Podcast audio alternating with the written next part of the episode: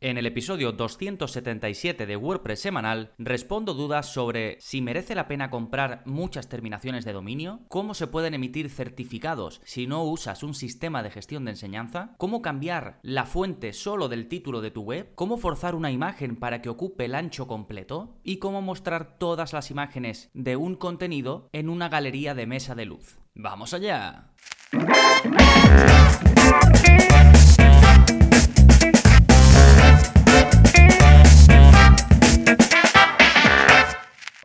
Soy Gonzalo de gonzalonavarro.es y bienvenidos a WordPress Semanal, el podcast en el que aprendes WordPress de principio a fin, porque ya lo sabes, no hay mejor inversión que la de aprender a crear y gestionar tus propias webs con WordPress. Y hoy vengo con otro episodio de preguntas y respuestas que ya sabéis que durante el verano estoy sacando pues este tipo de episodios, ya será eh, la tercera entrega si no me equivoco, y creo que ha quedado un episodio o va a quedar un episodio muy completo en cuanto al tipo de preguntas, son muy variadas y espero que, os puedan servir. Ya sabéis que básicamente lo que hago es sacar del servicio que doy de soporte a los que estáis suscritos a, la formación, pues saco varias preguntas que mm, me parecen interesantes y que pienso que os pueden ayudar a todos los que me estáis escuchando ahí al otro lado o alguno de vosotros, ¿no? Entonces en un momentito voy a ir con las preguntas que ya os he mm, narrado en la intro de este episodio, pero antes, como siempre, novedades. ¿Qué está pasando en gonzalonavarro.es esta semana? Pues bueno, como cada semana, como siempre, a lo largo de 227 semanas, porque ya es el número del vídeo que, salió ayer, que fue cuando, cuando lo publiqué, pues tenéis este vídeo de la zona código en el que os explico cómo utilizar generadores de CSS para personalizar vuestra web con WordPress. Básicamente hago un repasito por un tipo de web que existe, o eso es como una especie de aplicación eh, web que tú puedes buscar y que te genera código CSS, ¿no? Y simplemente buscándolo en Google, tal y como vemos en este vídeo de la zona código, verás que Internet está lleno de generadores de CSS gratuito y que los hay para cualquier cosa. Por ejemplo, generadores de CSS para crear sombras, para crear layouts, es decir, estructuras, por ejemplo, con CSS Grid, para crear acordeones, ¿no? Estos ejemplos, de hecho, son los que menciono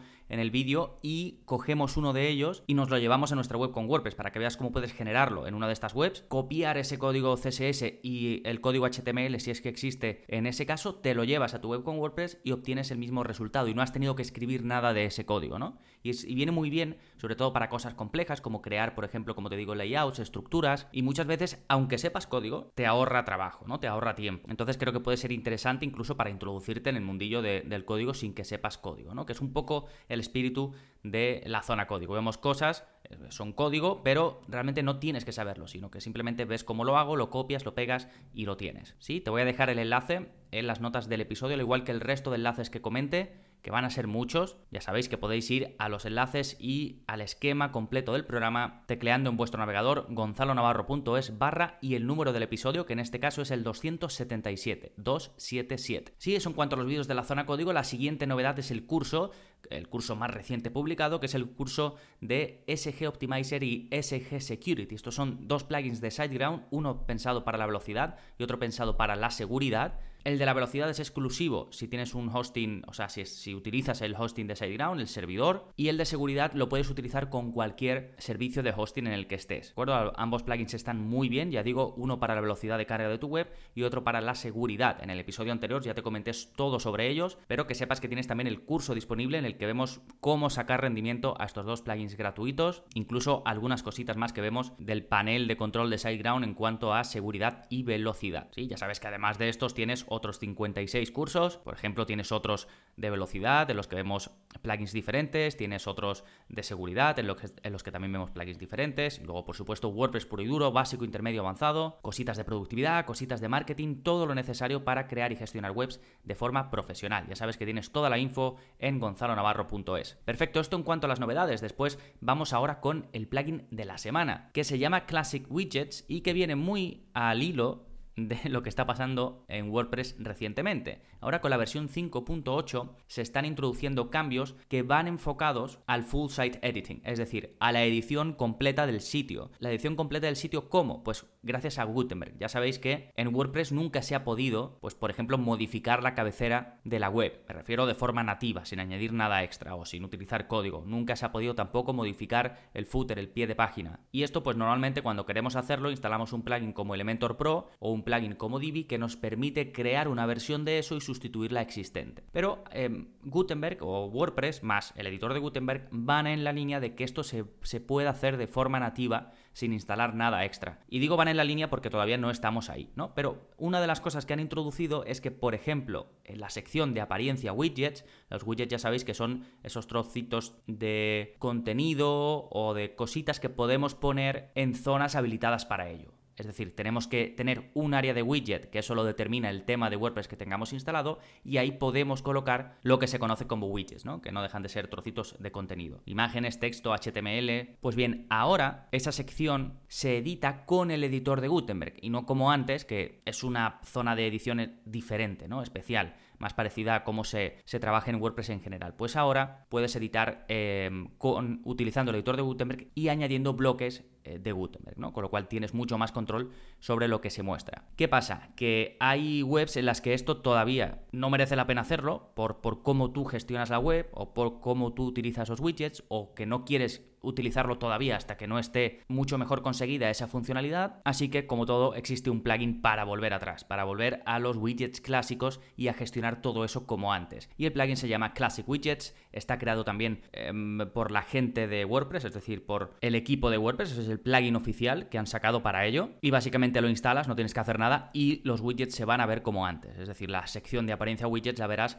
como antes de la versión 5.8 de WordPress. Sí, el plugin está activo en 40.000 webs, o sea que hay mucha gente que, lo utiliza. ¿eh? Sí, pues como digo, os dejaré este, el enlace a este plugin en las notas, ya sabéis, gonzalonavarro.es barra 277. Y ahora ya sí, vamos con vuestras preguntas y vamos a comenzar con la de Miguel Ángel, que va sobre comprar muchas terminaciones de dominio. Me dice, hola Gonzalo, escuché tu podcast de dominios, como siempre muy bueno y aportas muchas cosas, pero siempre tengo dudas en cuanto a esto de los dominios. Por ejemplo, ¿tiene sentido comprar muchos dominios solo por tenerlos? Entiendo que comprar dominio.es y dominio.com solo sirve para que no te lo quiten y no usen tu marca de forma rara, pero ¿no crees que es un poco absurdo porque siempre van a poder comprar el mismo dominio con la terminación .curso.net.org etcétera. Y luego eh, aquí Miguel Ángel me hace una pregunta también un poquito relacionada y me continúa diciendo, antiguamente cuando empezaba un proyecto compraba dos dominios, uno de SEO y otro de marca, y funcionaba de maravilla para posicionar, pero con el tiempo, con las estructuras silo, se posicionaba bien sin llegar a tener que usar esa estrategia. Ahora mi pregunta es, ¿tú crees que las extensiones de dominio, por ejemplo, cursos.yoga,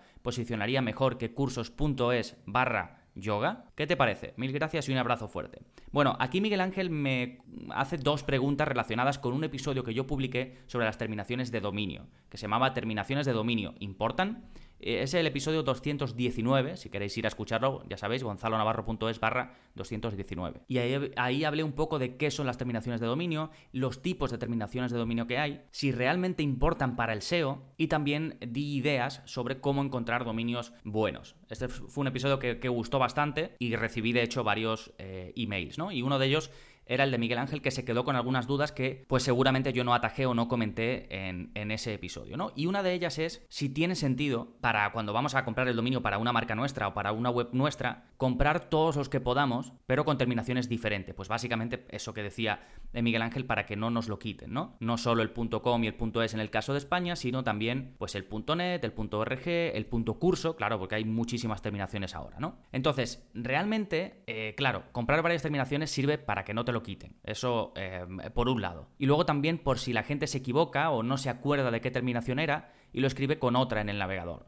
¿no? Pues tú lo compras, haces una redirección para que siempre lleve al dominio que estés utilizando, ¿no? al, principal, que puede ser el .com o puede ser el .es. Entonces, en España lo normal sería comprar el .com si existe, porque muchas veces lo tienen cogido, y el .es. Y quizás pues también el .net, aunque bueno, ya cada vez se usa menos. Pero por las otras terminaciones yo realmente ni me preocuparía porque no son eh, al no ser tan conocidas, la gente no las va a escribir de forma activa. Y como es prácticamente imposible, porque hay muchísimas terminaciones, comprar todas para que no te les roben ninguna, o para que no, no usen tu mismo nombre de dominio con una terminación diferente, pues yo directamente es que ni me preocuparía. Yo que sé, si te llegas a convertir en un bicho tremendo y, tienes la posibilidad de comprarlas todas, que, no vas a poder porque todas son muchísimas, ya que ya cada vez hay más tipos de terminaciones, pues a lo mejor sí lo puedes hacer. Pero vamos, no, mm, para mí es un poco irrelevante. Compra los que tú necesites de verdad o los básicos, los típicos, y listo. Y luego la otra parte de la pregunta es sobre el SEO, sobre si, por ejemplo, un ejemplo que me pone él sería mejor para el SEO tener una terminación como por ejemplo cursos.yoga o tener una terminación que es cursos.es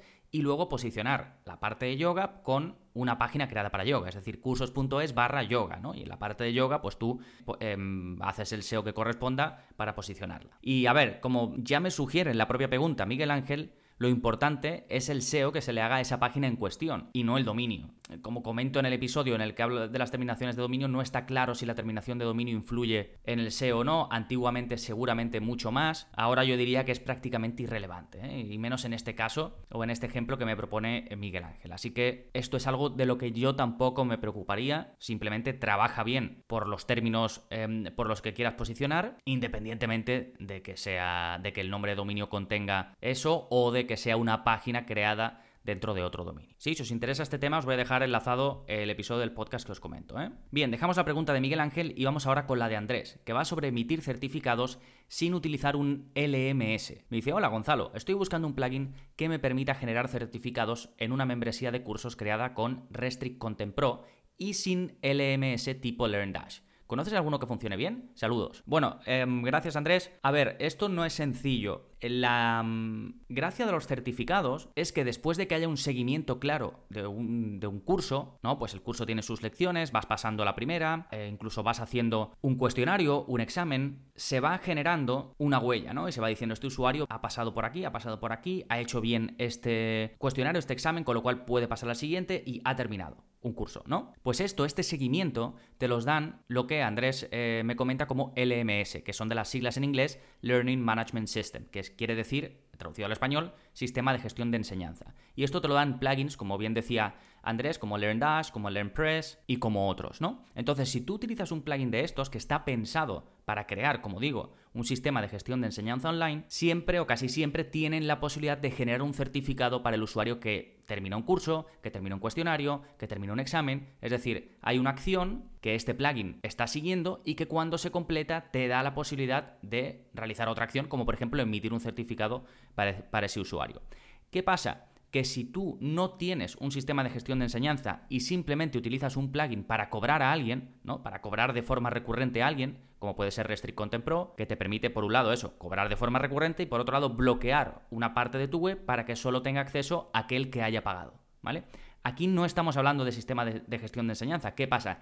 Que se utiliza también para enseñar. ¿Por qué? Porque alguien paga, entonces yo cuando ha pagado le desbloqueo una zona de la web donde le estoy enseñando algo, un vídeo o le estoy mostrando un PDF o lo que sea. Pero es una forma sencilla de poder enseñar sin tener todo ese sistema que trae más cosas, ¿no? Como este seguimiento del alumno o como la posibilidad de crear cuestionarios o exámenes. Entonces, si no utilizas un LMS, difícilmente vas a poder emitir un certificado, porque no existe ese control de lo que está haciendo el usuario. Yo busqué en su momento y lo he vuelto a hacer ahora en la sección de, plugins de WordPress a ver si existe algo. Hay algo por ahí que te permite crear los certificados, pero no tiene mucho sentido porque no va a estar asociado a ningún curso que haya hecho el alumno ni a nada. Entonces, al final aquí, yo en mi caso, por ejemplo, como no puedo acreditar que alguien ha terminado un curso, pues directamente no emito certificados. Pero sí a veces si alguien me lo solicita, sí que puedo emitir un certificado de asistencia al curso. Y lo que hago es que lo hago de forma manual. Por ejemplo, en Canva tienes plantillas de certificados o lo puedes buscar eh, en Photoshop o en, incluso en Word, seguro que hay. ¿De acuerdo? Pero no, no se puede automatizar, porque por la forma en la que yo lo hago, que no utilizo ningún sistema de gestión de enseñanza, al igual que, que Andrés, pues no se puede, no, no tiene sentido. ¿Sí? Bueno, espero que esto aclare un poco eh, todo. De todas maneras, os recomiendo el episodio 233, en el que hablo de cómo vender formación con pagos recurrentes. Y una de las secciones se la dedico a la diferencia entre utilizar un LMS, un sistema de gestión de enseñanza, o un plugin que simplemente gestione cobros y el acceso o no a ciertas partes de tu contenido. Sí, perfecto. Dejamos la pregunta de Andrés y vamos con la de Gonzalo, tocayo mío,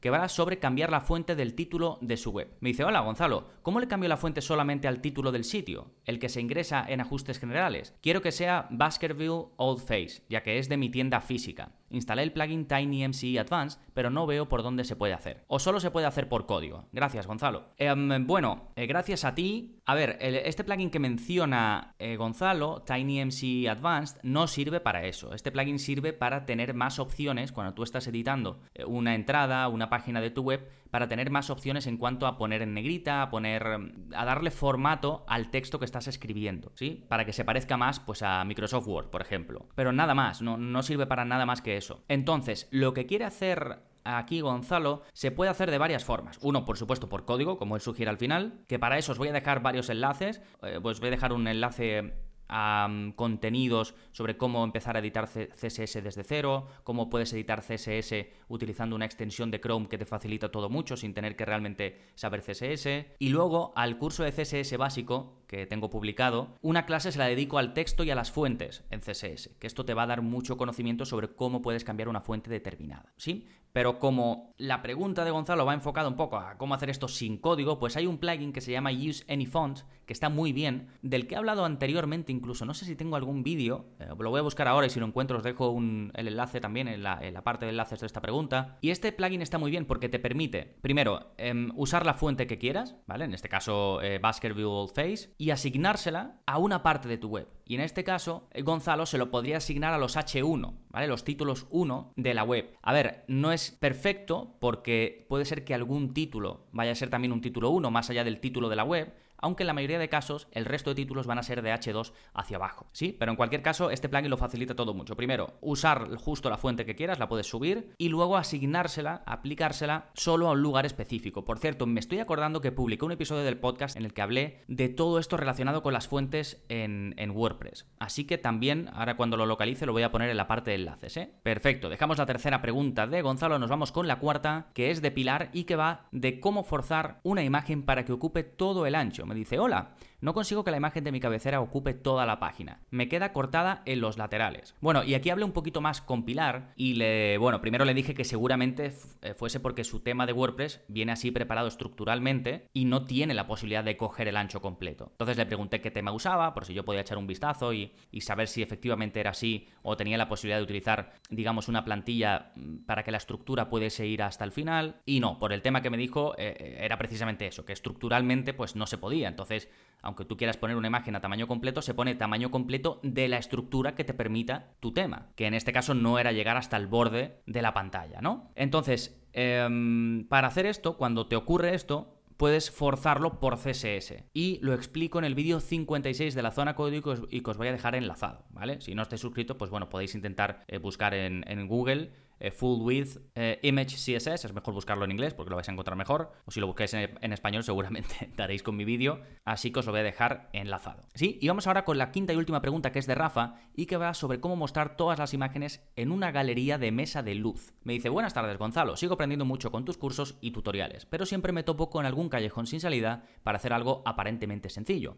En esta ocasión, con el tema de las galerías de imágenes. El asunto es que quiero que al pinchar sobre una imagen se muestre una galería de imágenes en una mesa de luz, pero no lo consigo. Si pongo una imagen, solo consigo ver esa en la mesa de luz, y si pongo una galería, veo todas las imágenes antes de pinchar sobre ellas. La idea sería que al pinchar sobre cualquiera de esas imágenes pudiera ver en la mesa de luz el resto sin tener que salir. He probado con Envira y otros plugins, pero en ninguno veo la manera de conseguir lo que quiero. Tengo también instalado WordPress Featherlight para la mesa de luz. Quizás con CSS se, podría hacer. Un saludo y gracias por todo. Bueno, gracias a ti, eh, Rafa. Básicamente, Rafa lo que quiere es que, eh, por ejemplo, en una página eh, de su web, quiere, imagínate, poner texto y al lado poner una imagen, ¿no? Luego seguir poniendo texto o poner un vídeo, poner lo que sea y poner otra imagen. Y así, ¿no? Es decir, no mostrar una galería y que al hacer clic se pueda ir viendo todas las imágenes de esa, galería, sino mostrar como él quiera, con la disposición que él quiera, ir poniendo imágenes a lo largo de su contenido, pero que cuando se haga clic en una de ellas, sea una galería de todas las que hay en esa página, ¿sí?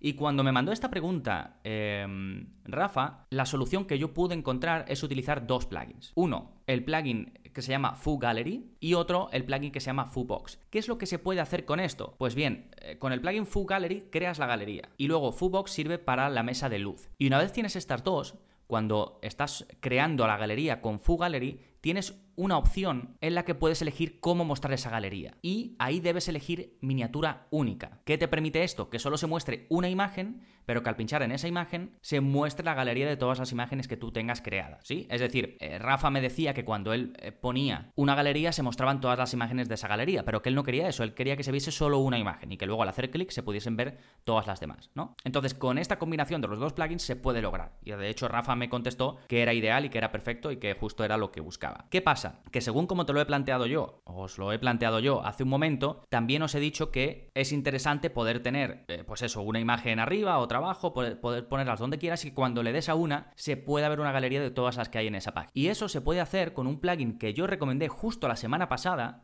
eh, o mencioné en la sección del plugin de la semana. Y este plugin te permite hacer justo eso. Te detecta a nivel de cada página o de cada contenido todas las imágenes que hay y cuando se hace clic en una de ellas se abre a pantalla completa y te permite navegar e ir viendo el resto de imágenes en formato galería. Este plugin que os comenté es muy nuevo, apenas está activo en 10 webs con WordPress, pero hace justo eso. Entonces, eh, cogiendo esta pregunta, me he acordado y os pongo también ese enlace para los que os encontréis en, las dos situaciones o para que tengáis alternativas en cómo hacer esto que me preguntaba Rafa. Sí, fantástico. Pues con esto cerramos las preguntitas de verano de esta entrega. Ya sabéis que si queréis soporte como este personalizado conmigo, va incluido en la suscripción, 10 euros al mes sin permanencia y tenéis acceso a todo los cursos, todos los vídeos de la zona código, descargas premium, posibilidad de sugerirme qué contenidos queréis que salgan próximamente, acceso a la lista de plugins de la semana que voy recomendando aquí semana a semana, la tenéis en, en vuestra área, en vuestra cuenta todos listados, con el enlace al plugin y el enlace al episodio en el que hablo del plugin, y por supuesto soporte personalizado conmigo.